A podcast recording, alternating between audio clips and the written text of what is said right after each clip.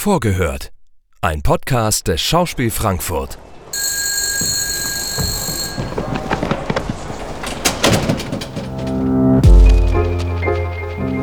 Einen wunderschönen guten Tag, meine sehr verehrten Damen und Herren. Ich begrüße Sie recht herzlich hier im Schauspiel Frankfurt.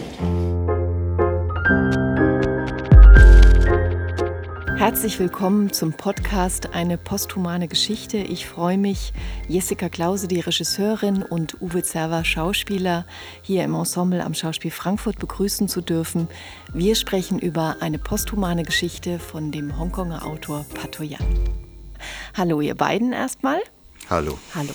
Bevor wir richtig losstarten und ins Gespräch gehen über diese sehr ungewöhnliche Inszenierung, da in das Detail gehen, würde ich erstmal kurz eine kleine Zusammenfassung geben, worum es denn eigentlich geht in der posthumanen Geschichte. Es ist ein zeitgenössisches Drama eines Hongkonger Autors, nämlich Patoyan ist sein Name. Und äh, in einer posthumanen Geschichte geht es im Zentrum um Frank, einen Soldaten, der vom Militär rekrutiert wird, um via Drohnen fremde Länder zu bombardieren. Er tut das weil er äh, eigentlich eine große Leidenschaft hat neben seiner Frau äh, Jane. Das ist das Gamen, das ist das Computerspielen, wird deswegen vom Militär angefragt und äh, scheint der richtige Mann zu sein für diesen Job und ist auch insofern im ersten Moment erstmal erleichtert, weil er damit seinen eigenen Lebensunterhalt und den seiner Familie sichert. Das heißt, ähm, Jane und Frank leben zusammen, die erwarten ein Kind und aufgrund dieses neuen Jobs, den er da ausfüllt, ähm, liegt über der Geburt des äh, Sohnes ein kantonesischer Fluch. Und Anders kommt ohne Gesäß auf die Welt. Ähm, da wir uns im posthumanen Zeitalter befinden, ist aber die medizinische Weiterentwicklung schon so, dass es möglich ist, dass der Sohn ein Cyberpo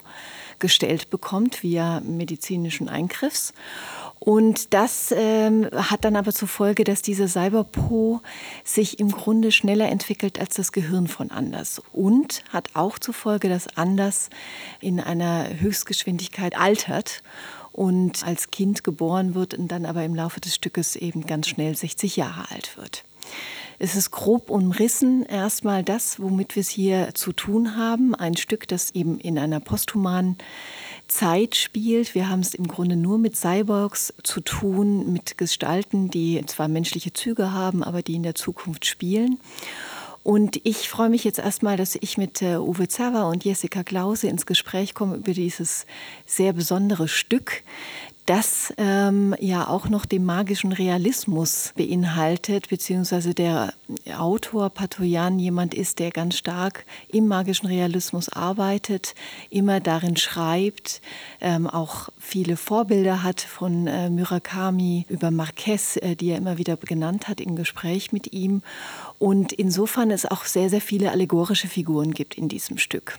Abgesehen davon gibt es äh, sehr, sehr viele Rollen. Jessica, wie ist diese Herangehensweise an einen so komplizierten Stoff, der ja erstmal auch sehr, sehr fremd daherkommt, gerade wenn man in Westeuropa vielleicht ein äh, Theater macht, das mit solchen allegorischen Figuren, die aus äh, der kantonesischen äh, Mythologie kommen und ganz, ganz anderen Background hat. Wie nähert man sich so einem Stoff? Du hast es gerade schon angesprochen, in dem Stück von Patoyan äh, einen sich sehr viele Diskurse einerseits, Diskurse über künstliche Intelligenz, über die Frage der Technisierung des Militärs, genauso auch Fragen von Ethik und Moral im Umgang von Medizin, im Umgang von eigentlich dem Aspekt Mensch-Maschine, wie weit greifen eigentlich auch Robotik und KIs in unsere Menschkörper ein oder sind wir schon längst Mensch-Maschinen, wenn wir tagtäglich unser Smartphone bei uns haben? Und gleichzeitig schlägt Pato Young einen ganz interessanten Bogen, dass er nicht nur eigentlich über eine zukünftige und gegenwärtige Technisierung und den Einfluss auf unser Leben äh, schreibt, sondern sich auch bedient eigentlich dem Griff in die Vergangenheit. Also Figuren dort auftauchen, die für uns eigentlich eher auf einer Ebene von Gottwesen sich befinden. Eine Figur ähm, gibt es, das ist die weiße Knochenfrau, die inspiriert ist aus einem sehr alten Mythos, die Reise nach Westen, den es äh, auf Mandarin gibt, wo es den Monkey King, also den Affenkönig gibt und eben die White Bone Lady, die weiße Knochenfrau. Und diese Figur taucht in unserem Stück auch. Sie taucht auch in einem anderen Stück auf, was Patoyan schon geschrieben hat. Das heißt, man kann ihr schon mal auf die Spur kommen, nämlich in dem ersten Teil seiner Trilogie, die Geschichte eines zukünftigen Chinas. Für mich ist dieses Stück sehr herausfordernd und sehr interessant gleichzeitig. Es sind 17 Figuren, auf die wir treffen, in 36 Szenen und wir haben das äh, Stück besetzt mit einem Ensemble von sechs SpielerInnen. Das bedeutet, dass es sehr viele Figurenwechsel gibt. Von der Herangehensweise finde ich immer eine Annäherung als ein Stück äh, natürlich erst so mit dem künstlerischen Team, Dramaturgie, Ausstattung, Musik als ein einen mm, Moment und dann merke ich aber, dieses Stück ist mir sehr wichtig, wie auch viele andere Stücke, eigentlich es mit dem Ensemble greifbar zu machen und verständlich zu machen. Das Stück basiert eigentlich sehr stark fernab der Diskurse und der Tradition auf der aktuell politischen, sehr brisanten Situation in Hongkong. Das sind die Demokratiebewegungen in Hongkong, die stattfinden. Äh, angefangen mit, der, mit dem Umbrella Movement 2014 äh, wo sich prodemokratische Aktivistinnen und Aktivisten auf die Straße begeben, um für Demokratie in Hongkong einzustehen. Also wir sind nicht nur mit einem Autor eigentlich konfrontiert, der aus einem anderen kulturellen Hintergrund kommt, sondern jetzt im Moment in der Zeit einer sehr harschen politischen Situation ausgesetzt ist. Und wenn wir dahin gehen und versuchen, dieses Stück zu verstehen, muss man sich eigentlich erstmal mit der starken Repression in Hongkong auseinandersetzen.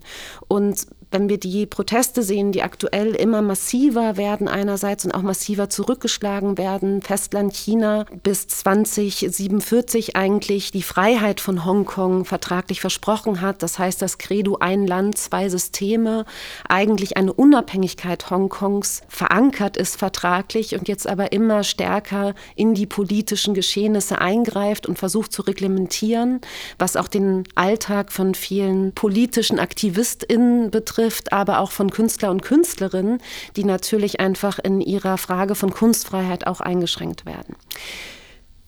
So als Hintergrund. Das ist sehr komplex und die Annäherung an dieses Stück ist sehr komplex, weil wir haben Alltagsfiguren, die wirklich auf eine ja, äh, sich psychologisch zu erarbeitende Ebene Vater, Mutter, Partner, Partnerin zurückkommen, eine Ärztin, wie geht man mit dieser Institution, äh, Medizinsystem um. Das heißt, wir haben viele Momente, die man sich sehr gut erschließen kann und andere, die für uns total fern sind, weil wir diese fernöstliche Mythologie nicht kennen, weil wir auch die massiven äh, Kämpfe eigentlich für Freiheit und Demokratie in dem Maße, Gott sei Dank, nicht aktiv kennen aus unserem Alltag. Und der erste Moment ist bei dem Schritt wirklich gewesen, sich gemeinsam mit dem Ensemble erstmal Wissen zu erarbeiten, um die politische Situation, um diese Konstellation an Figuren, die aufeinandertreffen. Mhm.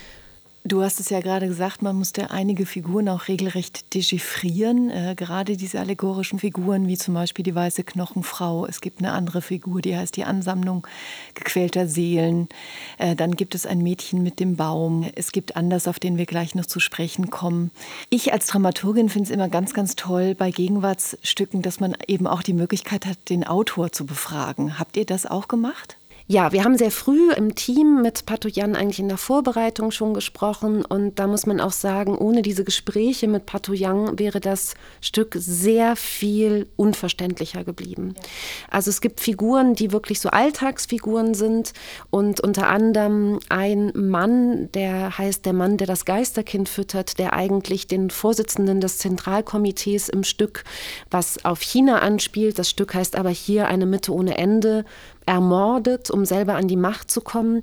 Und zum Beispiel diese Figur speist sich gedanklich äh, aus einem realen Politiker, der eben in Hongkong auf sehr ominöse Weise an die Macht gekommen ist. Und solche äh, genau Codes oder auch Einschreibungen in das Stück hätten wir gar nicht verstehen können, weil es einfach nicht unser politischer Hintergrund ist, bei dem wir auch bestimmte Zitierungen äh, eigentlich, die Patoyan im Text vornimmt, äh, verstehen.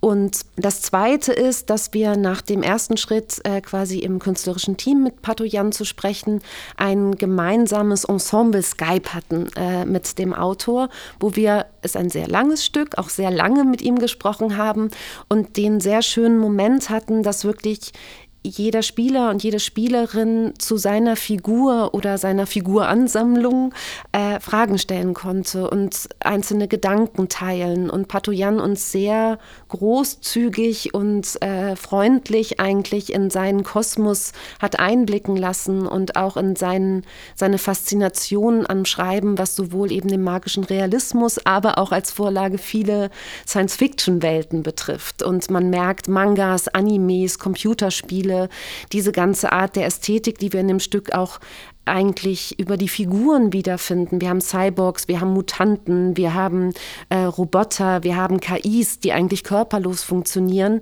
dass man merkt, dass eigentlich sein ganzer Hintergrund im Schreiben auch als junger Mann äh, genauso ähm, Videogames spielend, dass alles eigentlich einfließt in dieses Stück. Mhm.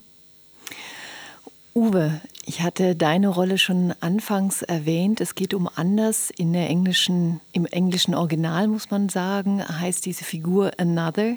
Und du spielst als gestandener, erwachsener Schauspieler ein Kind, das am Beginn des Stückes noch ungeboren ist, also eigentlich null Jahre im Mutterbauch und am Ende des Stückes 60 Jahre alt ist. Und äh, noch dazu kommst du dann ohne Gesäß auf die Welt, bekommst einen Cyberpro, über den du immer wieder Nachrichten bekommst. Wie geht man so eine Rolle an? Ja, das wusste ich auch nicht. Ich habe auch noch nie, äh, also mit vielem gerechnet, was ich so noch spielen könnte oder so. Aber mit sowas habe ich wirklich auch nicht gerechnet, dass ich noch mal ein Baby spiele, was dann eben ein ganzes Lebensalter durchschreitet. Das Erste, was äh, ich Pato Young damals, auch als wir mit ihm da geskypt haben, gefragt habe, ist, warum der Po fehlt. Und er hat dazu eben erzählt, dass das eine kantonesische Geschichte gewesen wäre aus einem Buch, wo das als scherzhafter Fluch verwendet würde, äh, wenn man eben etwas Schlimmes macht, dass man dann sagt, naja, pass auf, dann kommt dein Kind ohne Po zur Welt. Und er das eben äh, ein wenig lustig fand, das ist auch immer ein bisschen scherzhaft gemeint gewesen, und das eben einfach Wirklichkeit hat werden lassen innerhalb dieser Geschichte. Und die Ersetzung eben des Po's mit einem Cyber-Po und damit das Kind am Leben zu erhalten.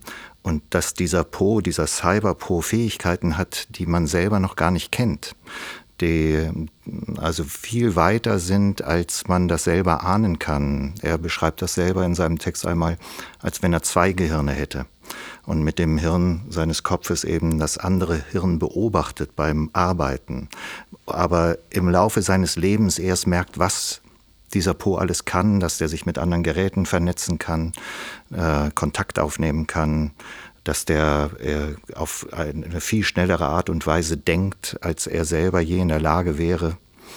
Das sind alles Sachen, die er dann erst so entdeckt im Laufe seines äh, Lebens. Und dieses Leben schreitet halt mit einer ungeheuren Geschwindigkeit voran, was eben seine Mutter und seine Eltern auch vor Schwierigkeiten stellt. Mich äh, hat das eben immer so erinnert an Eltern, die ein hyperintelligentes Kind haben und das sich eben sehr schnell langweilt oder so große Forderungen stellt. Ja. Und wie wir das jetzt angehen und spielen wollen, das weiß ich eben selber auch noch nicht. Da sind wir tatsächlich noch sehr auf der Suche, weil wir ja auch bis vor kurzem noch davon ausgegangen sind, dass wir das auf der Bühne präsentieren können und dass das in, unter den äh, Pandemiebedingungen jetzt nicht möglich sein wird und wir uns entschlossen haben, das filmisch zu präsentieren, ist ja auch noch relativ neu. Und weil der Film eben ganz andere Möglichkeiten bietet und auch andere Erzählweisen hat als das Theater, äh, suchen wir gerade nach Mitteln, wie wir die Geschichte erzählen können, wie wir das Altern erzählen können, wie wir da sowas machen können. Ja, Filmische Premiere ist ein gutes Stichwort. Ähm, tatsächlich sind die Probenbedingungen ja weiterhin hochkompliziert für uns alle. und äh, die Hygienemaßregeln werden so oder so eingehalten, aber es ist eben auch klar, dass es tatsächlich hierzu keine analoge Premiere geben wird. Jetzt haben wir uns entschlossen, äh, daraus eine Filmpremiere zu machen, die irgendwann wahrscheinlich im April sein wird. Wie muss man sich das jetzt vorstellen, Jessica? Oder hast du damit schon Erfahrungen gemacht? Hast du eine genaue Idee oder auch keine genaue Idee, aber eine Idee, in welche ästhetische Richtung das geht? Und ist das so einfach äh, nach äh, empfinden, dass man von heute auf morgen sagt, okay, weg von der Bühne, äh, wir denken jetzt alles filmisch und wie sieht das konkret auf der Bühne jetzt aus?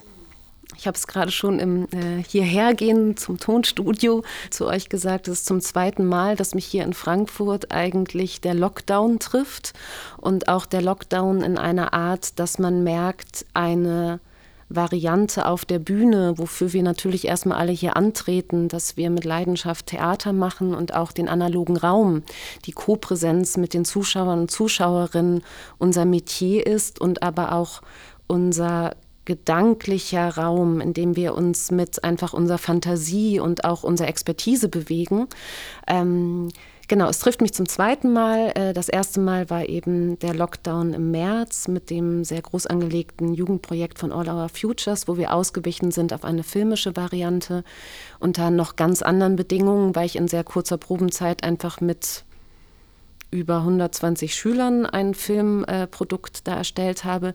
Diesmal ist es so, dass eigentlich zu Probenbeginn Anfang Dezember schon die ganze Zeit das Damokles über uns schwebte. Es wird einen Lockdown geben und immer mit der Frage, wie sehr betrifft er uns? Werden die Proben komplett eingestellt werden müssen? Äh, wird es eine Live-Variante geben, die wir erstmal auf Eis legen und dann wieder aufnehmen und im März oder April oder wann auch immer zeigen? Und der Entschluss darin, dass wir als Team jetzt bei einer digitalen Variante angekommen sind, ist natürlich erstmal ein sehr schmerzhafter, weil wir in der Vorbereitung sowohl von Bühne, von Kostümen, auch in einer Annäherung eines Stücks natürlich in erster Linie mein Denken auf theatrale Mittel, auf den Live-Moment zielen. Und ich auch merke, naja, also ähm, ich mache jetzt diesen Beruf irgendwie zwölf Jahre. Ich bin ja in der Zeit auch nicht Videokünstlerin geworden. Und äh, gerade habe ich das Gefühl so, äh, äh, nein, äh, dennoch müssen wir uns auf einmal sehr andere Mittel aneignen und auch, es fühlt sich immer so ein bisschen an, als ob man mitten in der Fahrt auf einmal das Fahrzeug vom Eis holen muss. Also es gibt auf einmal Blitzeis und man muss schnell umschwenken und aber bitte noch im gleichen Tempo weiterfahren, weil die Produktionszeit ja auch die gleiche bleibt. Und bei uns ist es eben so gekommen, dass wir lange erst dachten, wir würden, wir müssten beide Varianten machen, also auf ein Live-Ergebnis und digital hinarbeiten, wo man gemerkt hat, der Stress in der Produktion stieg dadurch enorm. Also die Offenheit des Ensembles und auch meines Teams zu sagen, wir schwenken um auf ein Format, von dem wir selber noch nicht das Potenzial kennen und wissen und eigentlich im Prozess äh, rausfinden. Das ist der eine Moment, das ist ja schon ein etwas waghalsiges Unterfangen, aber noch zu denken und parallel müssen wir dann noch überlegen, wie es live aussieht, das hat eigentlich viel Kraft gekostet. Und deswegen bin ich jetzt sehr froh, dass wir uns entschieden haben, wir sind digital und wir versuchen aber auch nicht Theater abzufilmen. Was Uwe vorhin angesprochen hat, ist aber deshalb auch ein Punkt, es sind auf einmal neue Mittel nötig. Wenn wir sagen, die Kamera ist unser Anspiel- und Ansprechpartner, wir versuchen sehr stark einfach mit äh, Close-ups zu arbeiten, mit einem Ansprechen in die Kamera, sie wirklich immer wie auch äh, als das Brechen der vierten Wand. Genau, das Durchbrechen mhm. der vierten Wand durch, ähm, durch den Blick in die Kamera. Das ist gerade so unser Mittel, mit dem wir viel arbeiten. Und gleichzeitig äh, mit Benjamin Lüttke, der dazugestoßen ist als Videokünstler, vielleicht auch digitale Effekte zu haben, die dieses ganze Stück ästhetisch auch in die Zukunft nochmal transportieren können. Das ist gerade unsere Suche. Aber es ist schon einfach eine Suche, die hm, das Proben sehr stark beeinflusst, weil wir in den Proben rausfinden müssen, was erzählt sich mit und über die Kamera und gleichzeitig eigentlich die Zeit brauchen, um erstmal rauszufinden, wie sind die Konstellationen der Figuren? Was ist die präzise Entwicklung in einer Szene? Die Szenen sind alle relativ kurz. Die längste ist, glaube ich, zweieinhalb DIN A4 Seiten. Und es wird wie unter einem Brennglas, äh, werden Konflikte verhandelt oder schreitet die äh, Handlung voran. Und ähm, eigentlich merke ich so, wir bräuchten mal ein bisschen Zeit und Puffer, um erstmal wieder in ein Spiel zu kommen. Und gleichzeitig ist immer klar, ja, aber es darf kein Theaterspiel sein, weil das sich über die Kamera nicht so erzählen lässt. Und wir suchen eigentlich gerade nach einem Hybrid, was quasi das Analoghafte des Theaters und das Spiel des Theaters mit der Kamera in eine Form überführt, die dann vielleicht gar nicht so sehr Film am Ende ist, sondern eher ein künstlerisches Videoprodukt, wenn ich es so beschreiben würde. Ja.